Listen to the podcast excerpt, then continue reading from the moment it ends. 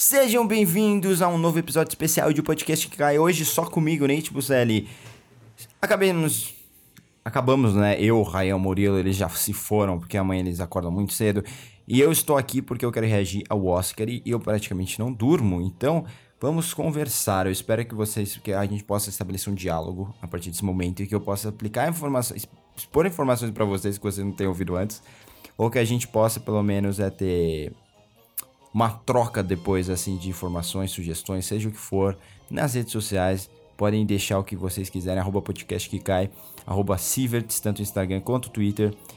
Mas muita coisa na minha cabeça. A minha primeira reação é o WoW.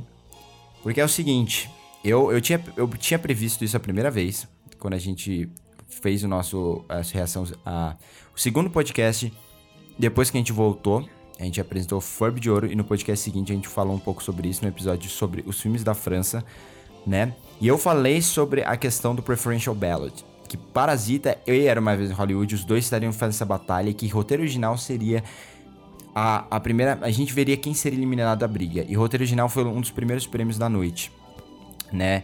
E por causa disso, o, a gente viu que Era Uma Vez em Hollywood, as chances acabaram muito cedo. Eu previ ontem é, no site da academia, eu fiz minha previsão, tá no Twitter, e coloquei Parasita como melhor filme, melhor roteiro original. E. Diretor foi uma surpresa total, eu acho que foi uma surpresa para todos, porque todo mundo esperava o virtuosismo sobre o conteúdo e a forma de Parasita. A gente vai falar muito sobre Parasita aqui, eu vou falar de novo sobre Parasita, eu vou finalmente apresentar meu top 10 de 2019 e eu espero que vocês gostem. Vai ser basicamente uma conversa entre a gente. Então, vamos passar pelo, pelas coisas que mais me chamaram a atenção aqui. É, como eu tinha falado no último podcast, eu juro, eu, eu não conseguia. Eu tava me preparando para uma frustração, sabe? Porque mesmo achando, colocando na minha cabeça que 1917 ia ganhar, no fundo, no fundo, eu queria muito que Parasita ganhasse, por muitos motivos que, que eu vou falar daqui a pouco, mas mesmo depois de direção, eu olhei pro Murilo, pro Ryan e falei, mano, vai dar ser 1917, vai ser igual ano passado. A gente falou, não, agora é Roma. E vai ser 1917, vai nos frustrar, a gente vai ficar bravo, vai ser aquele turn off total. Mas não, foi Parasita. E a primeira coisa que vem à mente é: esse é o primeiro filme de língua não inglesa a ganhar um Oscar de melhor filme. A gente pode dizer que o artista é o primeiro filme de filme entre as internacional a ganhar um Oscar de melhor filme só que tem um grande problema, tem uma participação, um investimento do mercado americano dentro desse filme. Assim como teve em Tigre do Dragão e assim como teve em Vida Bela. Vida Bela, inclusive, foi uma, é uma acho que foi distribuída, teve investimento da Weinstein Company, né, que foi um dos motivos que o filme acabou sendo tão bem sucedido no Oscar daquele ano, em 1999. Que para mim é o pior Oscar que eu, que eu vivenciei. Foi o primeiro Oscar que eu assisti. Ele é terrível, ele teve muitos problemas, é, daria para refazer todas as categorias facilmente, desde as indicações. Mas enfim, Parasita é o primeiro filme de língua não inglesa a ser indicado a mais de 5 Oscars sem qualquer investimento americano. Lembrando que Amour, que também foi indicado a melhor filme e melhor diretor em 2012 para 2013, só foi indicado a 5 Oscars. Tigre e Dragão foi indicado a 9, o próprio Roma foi indicado, se eu não me engano, a 8. É, a Vida é Bela tinha sido indicado também a, a, acho que a 7. E o artista foi indicado a 6. Todos esses filmes tiveram investimento americano. Todos esses filmes tiveram uma, ou uma coprodução, um dinheiro entrando por parte dos Estados Unidos. Parasita não. Parasita é 100% sul-coreano, né? Ou pelo menos 0% americano. E isso que transforma essa conquista é, num feito ainda maior, né? E eu vou falar muito né, porque como eu falei, eu não me preparei nada agora. e, e, eu não vou ter muito tempo pra editar isso, então tá sendo bem raw assim para vocês. Eu espero que seja bom. Mas enfim. É, a gente já volta em Parasita, vamos falar um pouco das outras categorias. As categorias de atuação foram super previsíveis e nos últimos anos tem sido super previsível. É, Rockin' Phoenix Coringa ganhou uma ótima atuação no filme que para mim é muito, muito decepcionante, num filme que para mim é bem é fraquíssimo. Não acho que é um filme ruim, é um filme desprezível, sabe? É um filme extremamente decepcionante, um filme fraco, um filme coerente, tem vários problemas. Mas a atuação do Phoenix é tão boa, tão forte. Eu escrevi isso num artigo sobre o filme que eu, que eu escrevi dois dias depois de ver o filme, né? Tá no meu blog. e que você esquece os problemas. Então, ele merece ganhar, merece, mas o filme, por não ser tão bom, não é um filme que eu quero lembrar. E, e por isso, para mim, ele não estaria nem indicado. Né, mas isso é um, ele ter ganhado aqui é um dos menores problemas, sabe? É, é meio que o DiCaprio ganhando por Regresso, é um filme que eu. Aquele filme pra mim é ruim, assim, eu não gosto nada de Regresso. E, e o DiCaprio pra mim não merecia nem estar indicado. Mas eu não vou ficar triste pela vitória do DiCaprio, porque é uma pessoa que eu gosto. Eu gosto mais dele como pessoa do que como ator né? Antônio Bandeiras poderia ter ganhado Poder e Glória, minha, minha atuação favorita. O Adam Driver merecia ter ganhado também História de Casamento, ganhou nosso Forb de Ouro. E o Jonathan Price, o Leonardo DiCaprio, todos esses mereciam mais do que o Phoenix, na minha opinião, mas é uma, em termos de nomes, é uma das melhores categorias dos últimos anos. É, a atriz, a Renée Zellweger, é muito além do arco-íris, é, já era óbvio. Eu tinha cantado isso para vocês quando a gente começou a falar de temporada de premiação no episódios favoritos. É, que se não me engano foi o episódio número 11 ou número 10. E é um filme sobre a Judy Garland e ela tá ganhando por causa disso, mas é um filme muito fraco. É um filme que tem cara de ir direto pro DVD, caso ela não tivesse sido indicada a melhor atriz. É um filme que já eu já esqueço, toda vez eu tenho que lembrar quem era a favorita aí, né? Eu no próprio BAFTA tava me perguntando ah, quem, quem, quem, que pode ter ganhado. E aí fora a Renée é óbvio, né? E é uma atuação ruim dela.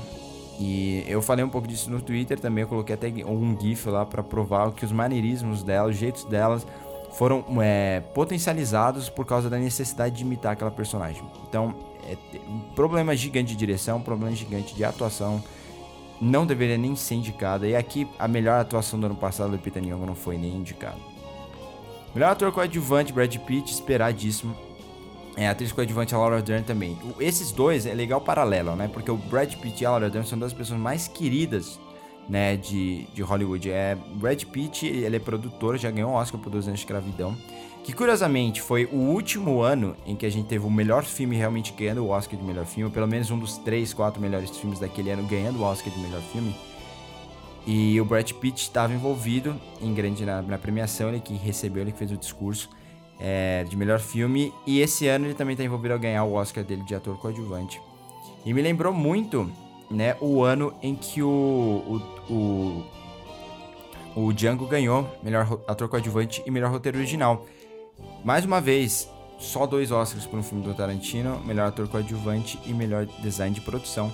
Tarantino, se você juntar todos os filmes que ele fez, não dá seis Oscars. É uma coisa estranha, porque alguns dos filmes dele são em, em níveis técnicos de produção, são absurdos, Bastardos Inglórios, até hoje, para mim, o melhor filme dele até hoje o melhor filme de 2009. É, não foi nem indicado a melhor design de produção, não foi indicado a figurino. E quando deveria ter ganhado design de produção, quando deveria ter ganhado mixagem de som naquele ano, por mil e um motivos. Mas a atriz coadjuvante Laura Dern foi, ficou, quase foi eleita presidente na penúltima eleição da Academia de Artes Cinematográficas. Ela é amiga do Spielberg, ela é amiga do David Lynch, ela é amiga do Scorsese, ela é amiga de todo mundo. É uma das figuras mais queridas em Hollywood e vem de uma família de atores, né, filha do Bruce Dern, mas ela é sem dúvida a, o ponto alto. E de novo, Laura Dern, ela seria a nossa sexta, né, o nosso sexto nome caso a gente acrescentasse alguém a nosso Forb de Ouro. Ela ficou de fora porque foi um ano muito bom, muito bom para personagens coadjuvantes. É, o Thiago acha que ela fica, ela tava melhor em Little Women, eu, eu não concordo tanto.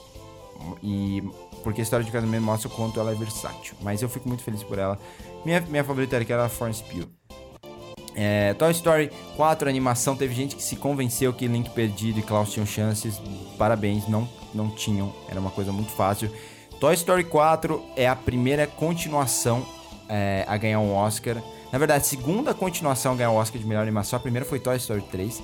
Mas é, é o primeiro filme de uma mesma franquia a repetir um Oscar de melhor animação, como Toy Story 3 já havia feito.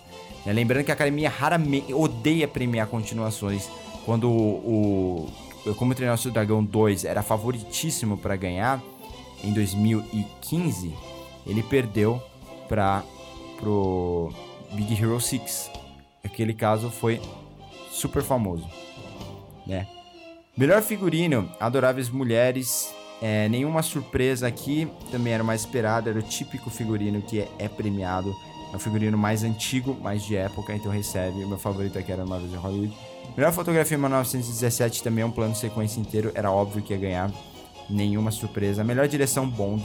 Aqui eu perdi a linha porque eu não esperava. Eu tinha certeza que o Sam Mendes ia ganhar. Eu tinha expectativa Parasita ganhar melhor filme, mas eu não, eu não conseguia é, colocar na minha mente que o Bong tinha alguma chance de ganhar melhor diretor. Quando eu fui para Cannes em 2017, foi a primeira vez que eu tive contato com o Bong. Não como diretor pessoalmente, mas com o cinema do Bong. E lá teve um filme dele, que é um filme da Netflix, inclusive, chamado Okidia. Eu falei um pouco disso no podcast sobre Parasita. E o lance que eu percebi lá era que todo mundo amava o Bong. E esse, para mim, é o pior filme dele né? O Rock, o que prova que ele é um grande cineasta, porque mesmo não sendo um, um filme é, assim, ruim, pelo contrário, né? é um bom filme, mas é o pior dele porque ele é um cara extremamente original. Ele é um cara, assim, brilhante, sabe? Ele é um grande talento, ele é. Não sei se eu vou dizer que é um gênio, eu não acho que é nesse ponto, né? Os filmes deles não, não são o que o pessoal chama de groundbreaking, eles são revolucionários, né? Mas são filmes extremamente brilhantes. São filmes que expõem. É, é, ele não, não, parece que não tem esforço a forma como ele conduz as narrativas dele. Né? Isso é virtuosismo narrativo, né? Não é necessariamente virtuosismo da parte técnica, mas eu, eu, consigo lidar com todos esses elementos do cinema, a técnica, a forma, o conteúdo, de uma maneira que pareça muito fácil. E isso raramente é premiado em Hollywood. E tem gente até do meio do cinema que acha um absurdo. Por exemplo, um dos meus maiores problemas com o Farol é, que é um, é um ponto assim que eu, eu, eu, eu, discuti brevemente com o Thiago, é que ele complica demais algumas coisas que são clichês da narrativa do, do thriller psicológico. E ele complica para criar essa confusão no espectador, mas é também para chamar atenção para como é difícil a narrativa, né? E, e, o que o Bong faz com o Parasita é o contrário eu vou facilitar essa narrativa, é, mesmo sendo muito complexa, vai parecer fácil, porque eu entendo completamente todos os elementos que, que, eu, que eu tenho que colocar dentro do meu filme, né? Então, como ele mereceu ganhar o Oscar, ele mereceu ganhar o nosso Furby de ouro, e, e eu fiquei muito feliz, muito feliz, porque eu, eu quando eu conheci o cinema dele, eu entendi o porquê clamavam tanto para ele ganhar a Palma de Ouro. Desde que ele fez Memories of Murder em 2005, o pessoal fala do Bong. Ah, quando vem a palma de ouro do Bong, né? E ele, e ele insistiu, ele continuou em Cannes, continuou lançando filme lá e ganhou finalmente Parasita. É muito cedo para dizer se Parasita é o melhor filme dele. Memories of Murder é uma obra-prima. É uma obra-prima. É espetacular. Parasita eu acho mais memorável, icônico, mas é muito cedo. Vamos ver os anos passar. É um filme certeza Parasita vai envelhecer muito bem e vai entrar para a lista dos maiores, dos melhores vencedores do Oscar do melhor filme, né? Até porque, como a gente já mencionou várias vezes, o Oscar não é sinônimo de justiça. É o se o Oscar errou inúmeras vezes. E isso é chuva que tá caindo, viu, gente? Mas não tem muito o que fazer, tá muita chuva lá fora. Mas o Oscar, ele acertou em cheio pouquíssimas vezes. Nos últimos 20 anos, o Oscar, pra, na minha opinião, acertou em cheio. Agora com o Parasita, ele acertou em cheio com 12 anos de escravidão. Que na época você pode ter questionado, pô, será que é melhor que o Lobo de Wall Street? Pô, será que é melhor que Gravidade? Mas se você reassistir, ele, ele tem um poder que os outros filmes não têm. E ele, ele tem uma história.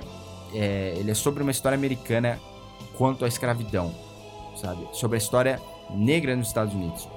E isso é uma coisa que não tem representação na academia. Tanto que até hoje, eu já mencionei isso, é absurdo. Nenhum diretor negro ganhou o Oscar de melhor é, diretor. E os, os, que chegaram mais próximos foi Spike Lee ano passado com Black Gay Clansman e o, e o Steve McQueen com o 2 anos de escravidão. E os dois perderam pro mesmo cara, que foi o Quaron. E o Quaron não devia ter ganhado por, por Gravidade. Não deveria, sabe? Gravidade é um filme técnico, né? Muito pouco ator para dirigir muita poucas ele é muita pouca forma inteligente, né? Ele é um filme de experiência. Enquanto Dois Anos de Escravidão é um filme extremamente difícil de se dirigir. É um dos filmes mais difíceis de se dirigir dos últimos anos. Então, Dois Anos de Escravidão, Parasita. A gente pode questionar onde os fracos não têm vez. Eu acho que não. Para mim, naquele ano era Sangue Negro, era o melhor filme.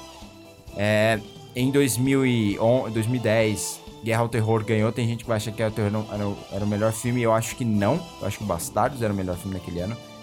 E a gente pode ir voltando, né? Talvez Senhor dos Anéis, O Retorno do Rei. É questionável, porque o melhor Senhor dos Anéis é, é o primeiro, na minha opinião. Pelo menos é o mais importante. voltando, é, o Titanic, a gente pode questionar a qualidade do filme, se é seu favorito ou não, mas o impacto que teve naquela época e a forma que se tornou um ícone não, não tem questão sobre ter ganhado melhor filme. E antes disso, a lista de Schindler. Talvez, para mim, antes de 12 anos de escravidão, a lista de Schindler seja o filme mais correto. Tem gente que vai defender é, o Piano. O Piano da Jane Campion é filme maravilhoso, mas para mim, a lista de Schindler é um dos maiores filmes de todos os tempos. Em termos de produção, em termos de importância histórica como um documento. Sabe? A forma como foi filmado, um dos filmes mais cara, tecnicamente impecáveis que eu já vi. E o conteúdo da Spielberg é muito coração, e é, sem sair daquele, daquele lance de horror, sem te, te lembrar como aquilo foi terrível. Né? Eu vi gente comparando por, com 1917 no sentido da reconstrução de Auschwitz, né? De você reconstruir o campo de concentração, concentração, e essa foi a primeira vez que isso aconteceu, em 1993 com a lista Schindler. Só que é um documento histórico e, te, e, tem que funcionar como documento histórico. A lista de Schindler, eu tava revendo partes hoje que tava passando no Telecine.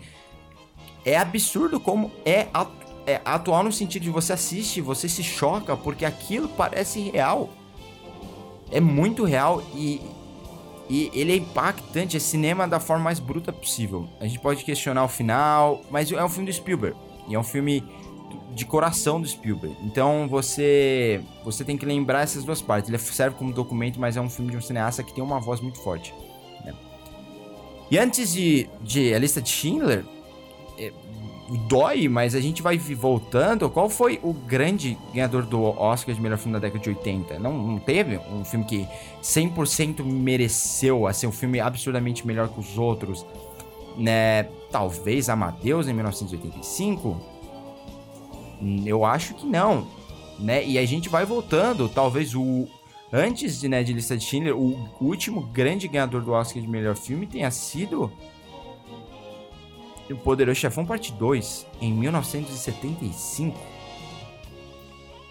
É um, absurdo. Porque, beleza, é Noivo Neurótico, Noiva Nervosa é um grande filme, ganhou o Oscar em 1978, referente a 77. Mas Pô, você tinha naquele mesmo ano Star Wars, que tem um impacto fulminante na cultura pop, né? E voltando um pouco, em 1976, quem ganhou foi um Estranho no Ninho. Naquele mesmo ano você tinha Tubarão, sabe? Em um dos melhores. Você tinha Berlindon, um dos melhores lineups do Oscar da história. Em 1976, diferente dos filmes de 75. É, então, assim, dá pra gente contar nos dedos os filmes que você vai falar, caramba, esse era um dos três melhores filmes e esse filme mereceu ganhar. O resto fica ou muito subjetivo ou, obviamente, um erro. Spotlight, alguém lembra Spotlight? Não. Forma d'água, alguém lembra de Forma d'água? Não. Sabe? E, e, naqueles mesmos anos, o filho de Saul estava indicado. Naqueles mesmos anos, é, Mad Max estava indicado. Sabe? Umas coisas assim que, que são chocantes, que a gente lembra, para pra pensar. Argo.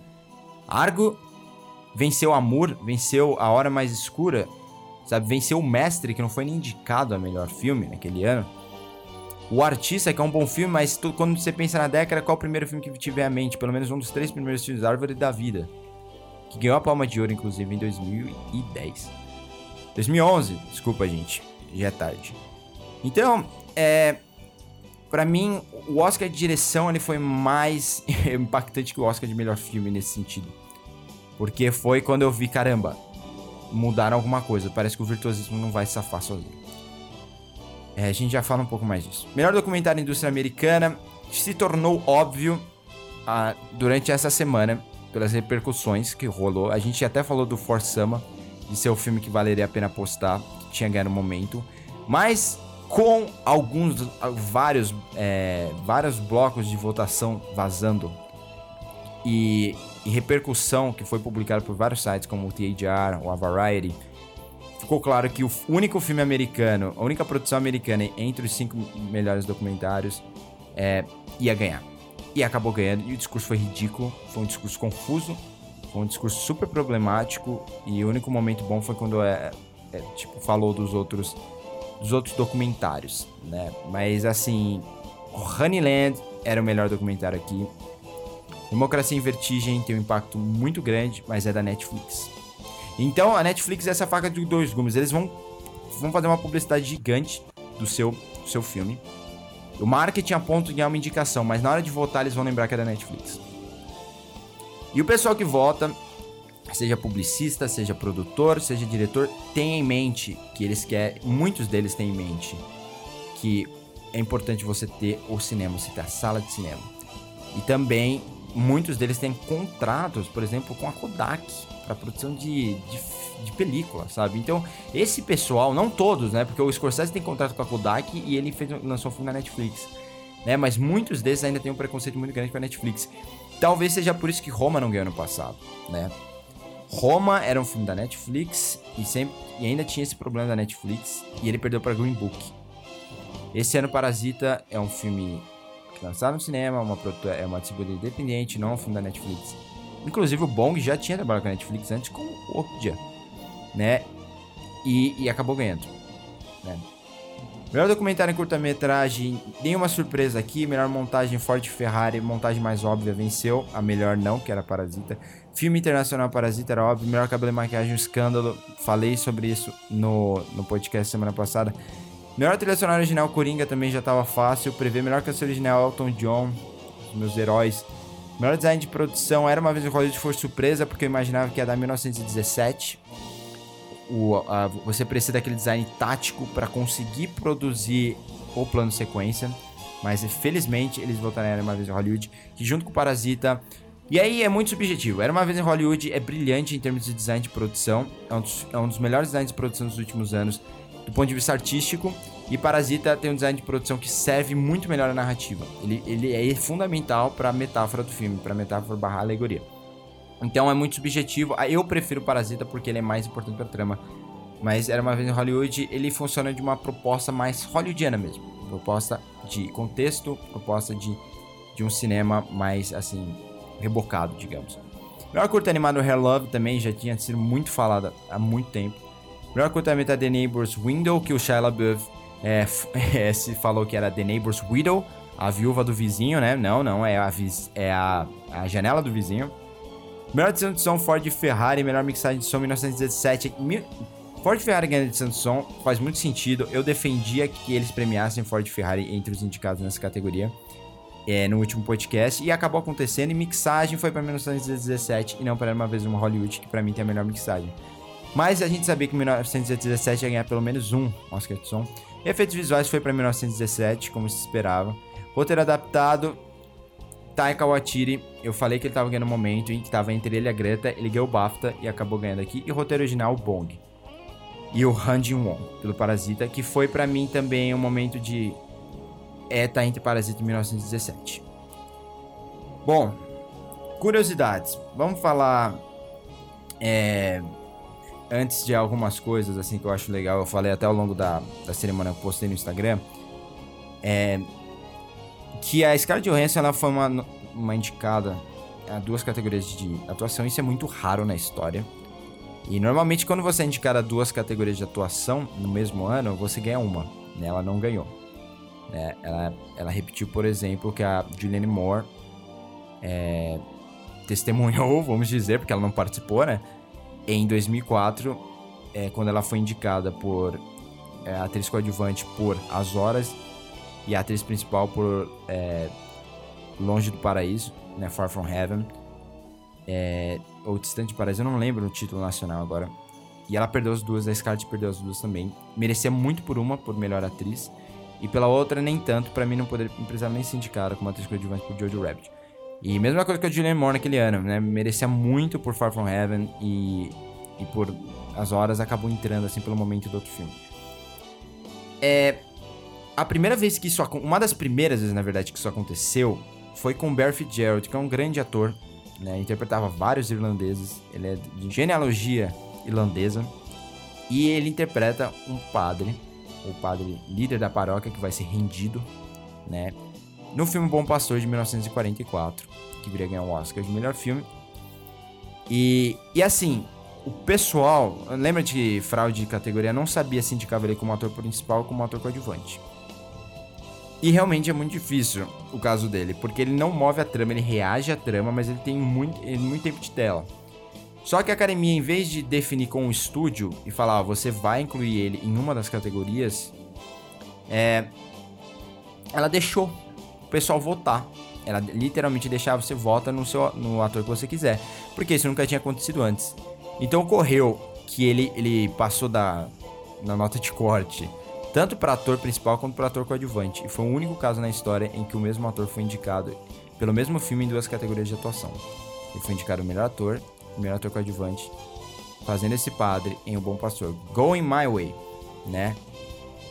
E e é bizarro, ele acabou ganhando como coadjuvante e quem ganhou o ator principal foi seu companheiro de tela, Bing Crosby. Né?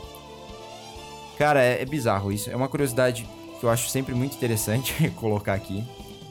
Mas, enfim, coisas legais assim de se falar também, além disso, né? Joaquin Phoenix ganha esse Oscar, assim, muito depois de ter explodido pra fama mais um ator seguindo a história da academia de premiar as estrelas de forma tardia e normalmente pelo filme errado. Várias vezes isso aconteceu, várias vezes. Né? Jeff Bridges explode na década de 70 com The Last Picture Show, e quando ele ganhou o Oscar em 2009. 2010, eu acho, na verdade. É, pelo filme de 2009 que era Crazy Heart, Coração Louco. Né? Ele até mereceu ganhar por aquele filme, ele tá muito bem, o filme não é tão bom. É, o Leonardo DiCaprio explode na década de 90 com Gilbert Grape, depois foi Titanic, vai ganhar só com regresso. Hoje, hoje até o tempo diminuiu porque a pressão é muito maior por causa da internet, né? Mas antigamente demorava mesmo, sabe? E o John Wayne foi ganhar o primeiro Oscar dele, e o único Oscar, em 1970. Por Bravura Indômita. Tá longe de ser sua melhor atuação. E tá longe de ser um grande filme. Né? Inclusive o filme de 2000 10 dos irmãos Coen e a atuação do Jeff Bridges naquele filme de 2010 são melhores que o filme de 1969. E, continuando, é, é uma coisa que irrita, mas acontece. É, é raro quando um ator ganha o Oscar logo de cara. E quando isso acontece, normalmente esse ator não se torna uma grande estrela. No caso do Ed Redmayne. O Ed Redmayne ganhou com a primeira indicação dele. Foi merecido? Não. Foi uma grande imitação, repetição de movimentos não uma interpretação, né? Mas ele não, não se tornou nada depois disso. Ele faz os filmes dele, mas ele não é uma grande estrela, é um bom ator.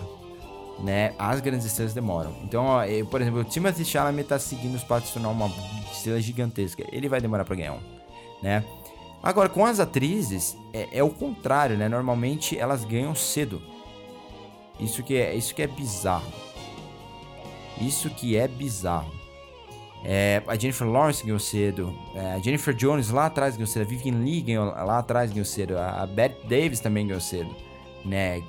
É, Catherine Hepburn ganhou durante a vida inteira. Mas Audrey Hepburn, uma das maiores atrizes de todos os tempos, ganhou cedo pelo primeiro papel dela nos Estados Unidos. Né? Então a gente olha aqui, por exemplo, a Scarlett Johansson é, vai ser, ela vai ter que cavar um espaço para conseguir ganhar agora, entendeu? Talvez como coadjuvante, Saoirse Ronan quarta indicação, mas ela ainda é muito nova. Então, é, assim, é coisa de tempo, mas ela ainda vai ganhar cedo, sabe? Ela tem quatro indicações, ela tem 24 anos. É ridículo. É ridículo. Mas um exemplo aqui clássico é Charlize Theron, que ganhou em 2004, né, por Monster. Quando ela era muito nova ainda também, tinha acabado de aparecer na mídia. Né? Renée Zellweger, quando ela explode, ela, ela faz Jerry Maguire, aí vai fazer Bridget Jones, que é o papel da vida dela. Poderia ter ganhado o Oscar, inclusive. Perdeu para Halle Berry por, por um filme que é totalmente esquecível, um filme que não é bom, que é A Última Ceia. É, a Halle Berry ganhou aquele ano muito por causa de uma cena explícita de sexo que ela tem com o Billy Bob Thornton ó, no meio do filme. E foi um ano muito focado até por causa de representação. Então foram diversos não profissionais e, é, e artistas negros que acabaram ganhando o Oscar. É, o Cine Poitier foi homenageado naquele ano. É, mas assim, o Denzel é merecido o prêmio dele por, de treinamento. Não tem nada a ver com o fato de ser um ano assim, nossa, que artistas negros ganharam vários prêmios. Não. É questão que ele merecia. Sabe? A gente pode discutir se ele se o Russell Crowe estava melhor, mas o filme do Denzel é melhor. Isso é um ponto. E, e no caso da Halle Berry, não. Ela tá lá principalmente por causa de uma cena de sexo explícito que repercutiu muito. E, e o, por exemplo, a Nicole Kidman era meio que a favorita por Mulan Rouge com a Renée Zellweger correndo por fora por Bridget Jones, que é um papel brilhantemente cômico, né? E aí ela acabou ganhando por por Cold Mountain, que é um filme bom, com uma atuação horrível dela, a pior atuação na carreira dela, provavelmente, num filme sério, assim, digamos. E, e ela ganhou por causa também da pressão, né? Já tinha perdido por Bridget Jones e por Chicago. Enfim, continuando aqui a nossa discussão um pouco, vamos expandir para a questão também do, da campanha do Parasita. Parasita, o bom de Ron foi sempre honesto do começo ao fim.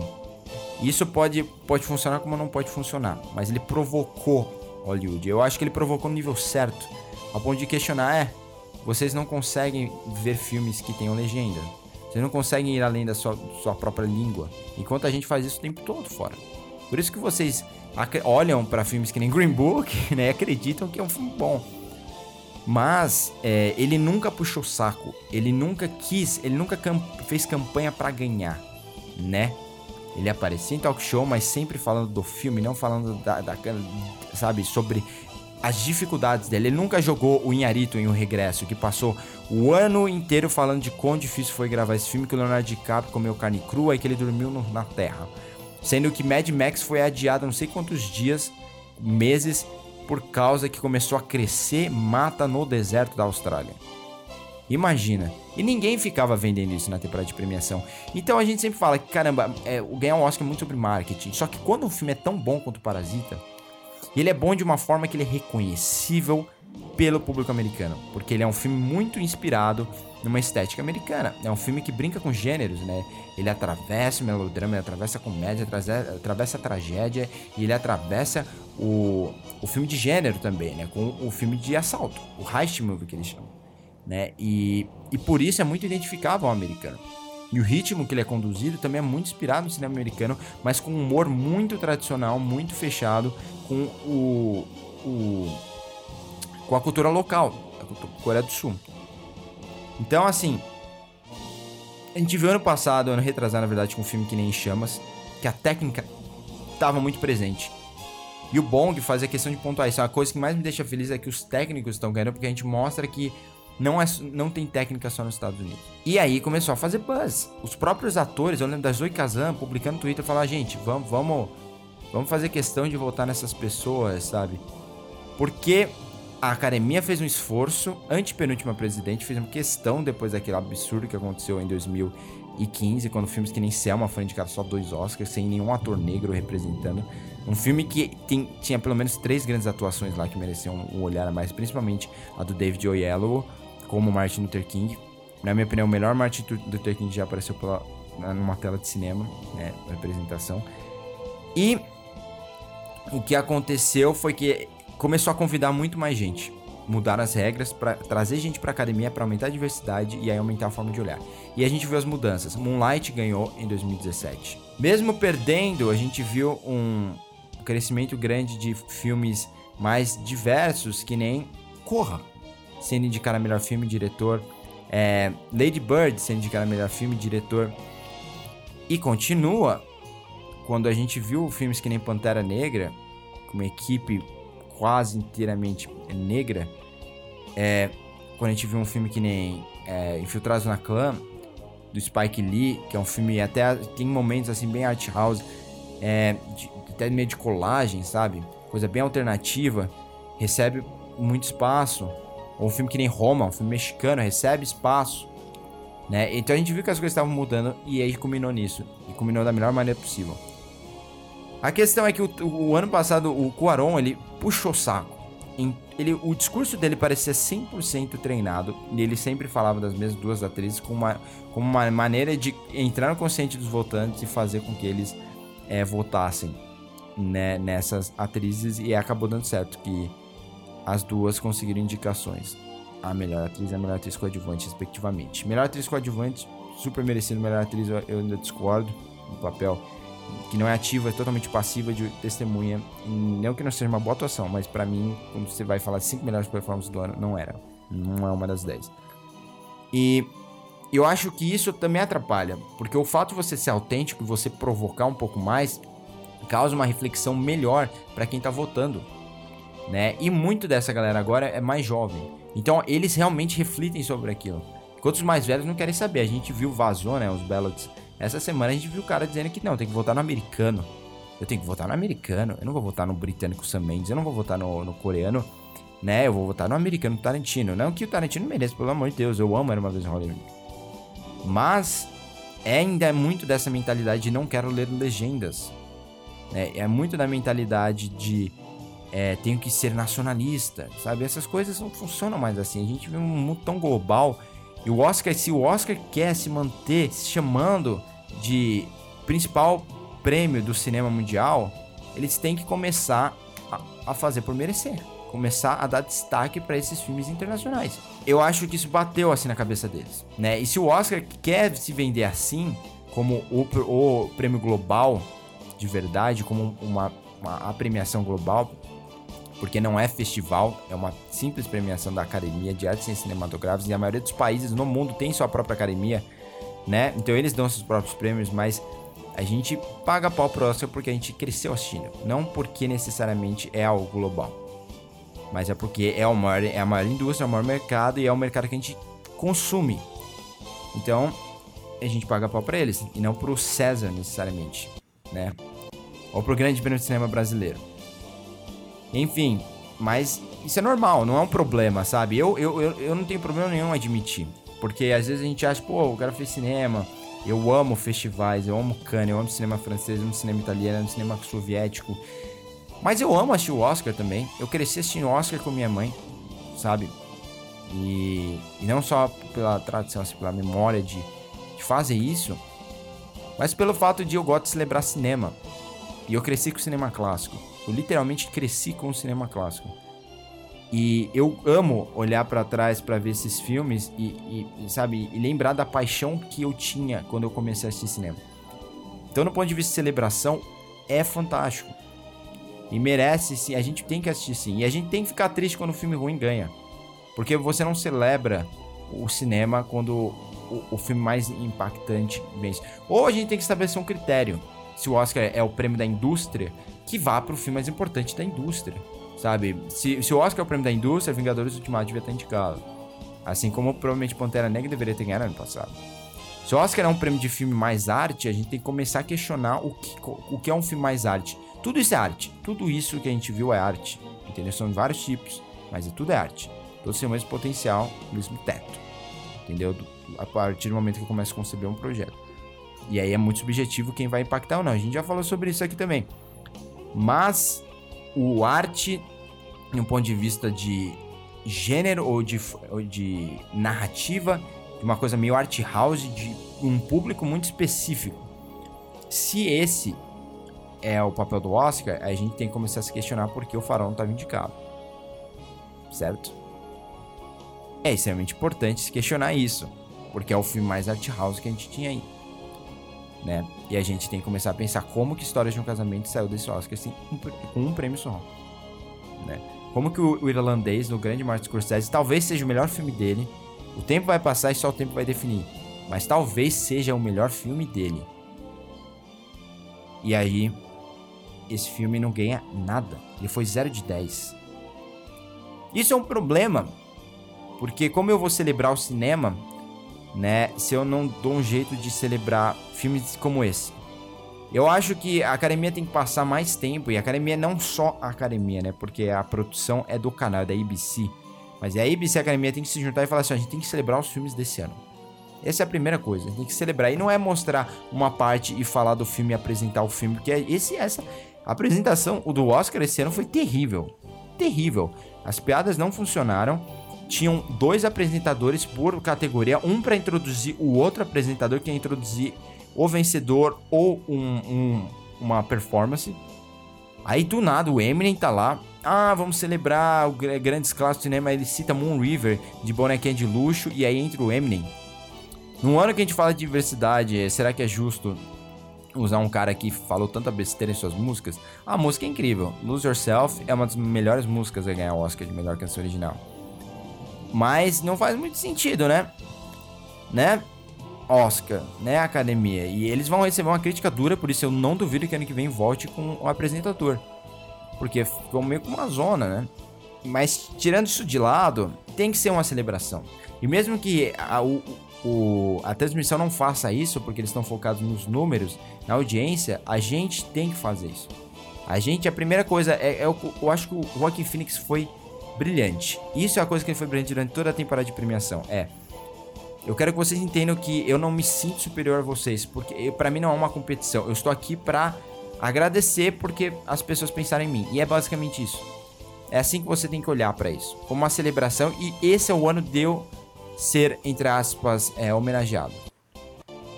É, por uma performance ou pela carreira. E uma coisa que é triste também é que as transmissões não fazem mais, né, o, os prêmios honorários, que antigamente era feito. Se eles cortassem algumas das loucuras aí, das coisas sem sentido eles fazem essas transmissões, eles poderiam fazer, entregar os prêmios honorários, que é uma das partes mais importantes, porque o pessoal, o povo, que quer que tem que conhecer o cinema, a plataforma que é o Oscar, ela só vai funcionar se você colocar coisas de conteúdo, de história dentro dela, e não fazer o Governor Balls em dezembro, né? Em que ninguém assiste, só assiste pelo YouTube depois. E dane-se. Sabe? Esquece. Passou aquilo, ninguém vai assistir. Aqui eles nem mencionaram os homenageados. É tenso. É tenso desse ponto. Tem, a celebração tem que ser pensada de outra forma. Mas enfim.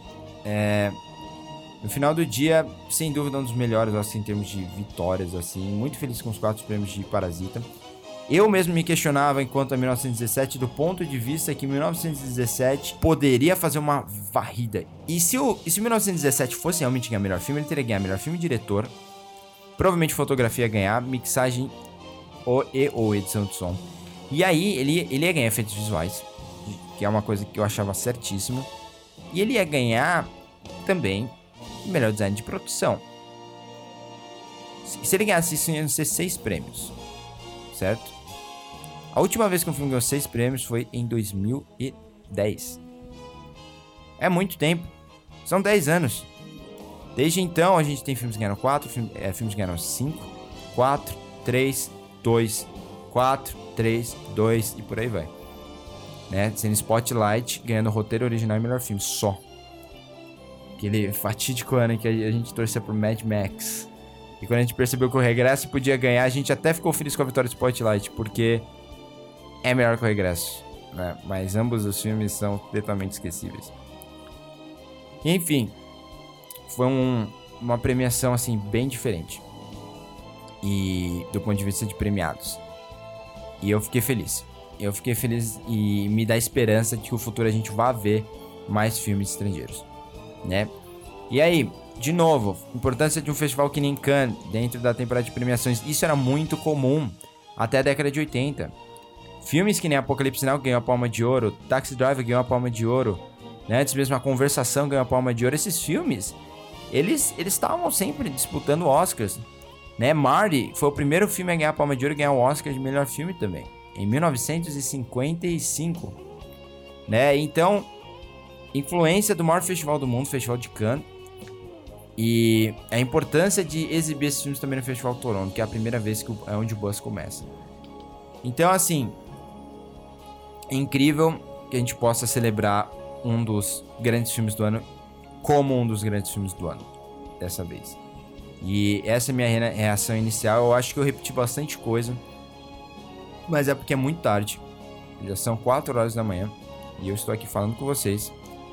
E antes de, da gente terminar, eu queria finalmente revelar assim meu top 20 filmes de 2019. E eu coloquei aqui o Divino Amor em vigésimo, Sinônimos em 19. Atlantique, filme da Mary Diop, uma das diretoras mais promissoras aí do cinema. Ela fez curtas incríveis antes, inclusive. 18. A Vida Invisível, do Carinha Inu, em 17. 16. Dois Papas, Fernando Meirelles. 15. É, Dor e Glória, do Pedro Almodóvar. 14. Trânsito, do Christian Peters, do mesmo diretor de Phoenix, um dos meus filmes favoritos é, de 2016, se não me engano. É, 13, Entre Facas e Segredos, Ryan Johnson. 12, Paraíso Deve Ser Aqui, é, filme palestino, que ganhou o, o, grande prêmio do júri em Cannes no passado. E falando em Cannes, 11 Retrato de uma Jovem Chama, filme da Cine Sciamma. E aí meu top 10, A de Astro, James Gray. Você vê que é um grande ano quando o James Gray tem décimo no meu top 10, né? Papicha, filme da Argélia, em nono. O Farol, em oitavo. Adoráveis Mulheres, em sétimo. Uma mulher alta, o Paul, né? Em sexto. E aí, meu top 5. Uncut Gems, Joias Brutas, né? Em quinto, uma história, história de um casamento. Em quarto, O Irlandês em terceiro. Era uma vez em Hollywood em segundo e Parasita em primeiro. O Parasita, eu já vi algumas pessoas. Tem os dois lados, né? Tem o povo que fala que Parasita é a melhor coisa de todos os tempos, e tem o pessoal que não vê nada assim no filme. filme ah, acho legal, mas não vejo nada. Primeiro, não é o melhor filme de todos os tempos, você tem que ver mais coisas. Ponto. É um grande filme? Sim. É o melhor filme do ano passado, na minha opinião? Sim. Quando você começa a destrinchar o roteiro, é extremamente difícil, os diálogos são fantásticos. Então vamos olhar nessa primeira camada mesmo, né? É a produção, em termos de como funciona a fluidez da narrativa. E, e, e é tão fluido quanto qualquer outro filme já feito. Né? É, tudo funciona, e eu menciono de novo, a montagem, o ritmo estabelecido, só funciona por causa do timing estabelecido pelo diretor antes, com o trabalho com os atores. E a, e a design de produção fundamental para você estabelecer o ritmo também, mas funciona como parte, é, assim, como a parte mais importante de uma grande alegoria sobre ascensão social. E o filme, ele vai explorar diversos pontos assim do caráter humano, sem que a gente necessariamente perceba, sem chamar atenção para si para cada ponto. Ele tem um humor fantástico e ele é um nível de produção técnica assim acima do nível, até para algumas produções independentes americanas. Como isso é possível? Porque é um projeto em que as pessoas abraçaram a ideia e é um diretor extremamente maduro para saber lidar com as dificuldades que o filme impõe, né? E a gente, eu falei tanto do Quaron, ah, o Quaron Craftsman, né? Que eles falam, é um cara da técnica, mas não só da técnica como a montagem, né? Dentro do, da fotografia, como a execução. Da técnica de como criar movimento, de como criar ritmo dentro da cena, dentro da mise-en-scène e também fora com os movimentos da câmera. Então, e o Bong faz a mesma coisa. Assiste aquela montagem, uma das melhores montagens feitas né? Quando eles estão tentando colocar o último membro da família dentro da casa, que é a mãe. O filme atravessa gêneros, né? A gente vai falar, tem até minutos de, um, de horror lá, né? De um filme de terror, uma coisa meio slasher. E isso é incrível, porque é cinema moderno. E cinema moderno é isso, você não identifica o filme pelo gênero, mas pelo autor. E eu vou olhar para Parasita, antes de falar que é uma comédia, um drama, ou não sei o que, eu vou falar que é, um, é o filme do Bong né? E esse é o nome que fica com a gente, é Bong. Bong Joon-ho. Acompanhe os próximos projetos dele, ele vai estar tá produzindo sempre outras coisas. E fica aí uma outra curiosidade da, da exibição de hoje do Oscar, é que a tradutora dele é uma diretora. E ela expressou o interesse em, acabando a temporada de premiações, fazer um filme, uma ficção, sobre temporada de premiações. Então não vejo a hora de ver isso. Espero que dê certo. Fiquem de olho no cinema sul-coreano, a gente já falou aqui também está em ascensão não agora, desde o começo da década de 2000. Muitos grandes filmes, muitos grandes projetos. E todos eles, todo ano parece que tem um que causa um impacto. Ano passado, meu filme favorito, ano retrasado, desculpa, foi Em Chamas, filme do Lee Shandong. Ano passado, 2019, meu filme favorito, Parasita, do Bong Joon-ho. Ano que, esse ano, 2020, vai ser difícil não ser Amor Sublime Amor, que é o meu musical favorito de todos os tempos. então eu já tô aqui criando expectativa, né? Mas é, o lance é assim, você tem que abrir o coração. E é só assim que a arte vai funcionar. Eu fico muito feliz que estamos dando passos largos em direção à visibilidade para um cinema internacional. Um cinema que é muito menor comparado ao nível de produção que se tem nos Estados Unidos, né? E isso é importante. Desse ponto de vista, esse Oscar é um game changer. E vamos ver como que, vai, como que vão responder a isso, né? Será que vai ser uma coisa que nem Moonlight? Pô, Moonlight ganhou o Oscar de melhor filme agora a gente tá caminhando em passos largos rumo a um, a um, novo futuro. Ou será que era só pra, pra gente parar um pouco a discussão de representatividade? Será que Parasita ganhando vai mudar um pouco a forma como os votantes veem o cinema, o cinema internacional agora, que não é um termo basicamente não muda o significado. Né? Mas a gente tem que acreditar sim que caminha em direções largas para que exista representatividade e aí o cinema internacional cresça como um todo. Porque o público, o maior público consumidor de cinema no mundo, que é o público americano, vai estar muito mais aberto a novas experiências de outras culturas de outros países. Bom, gente, espero que vocês tenham entendido, espero que vocês tenham curtido um pouco. É, e eu realmente espero vê-los de volta, ou pelo menos ouvi-los de volta, ou pelo menos é, encontrá-los de volta na quinta-feira que a gente vai discutir o Watchmen da HBO. Boa semana para todos, boa noite para mim que vou dormir agora e até a próxima.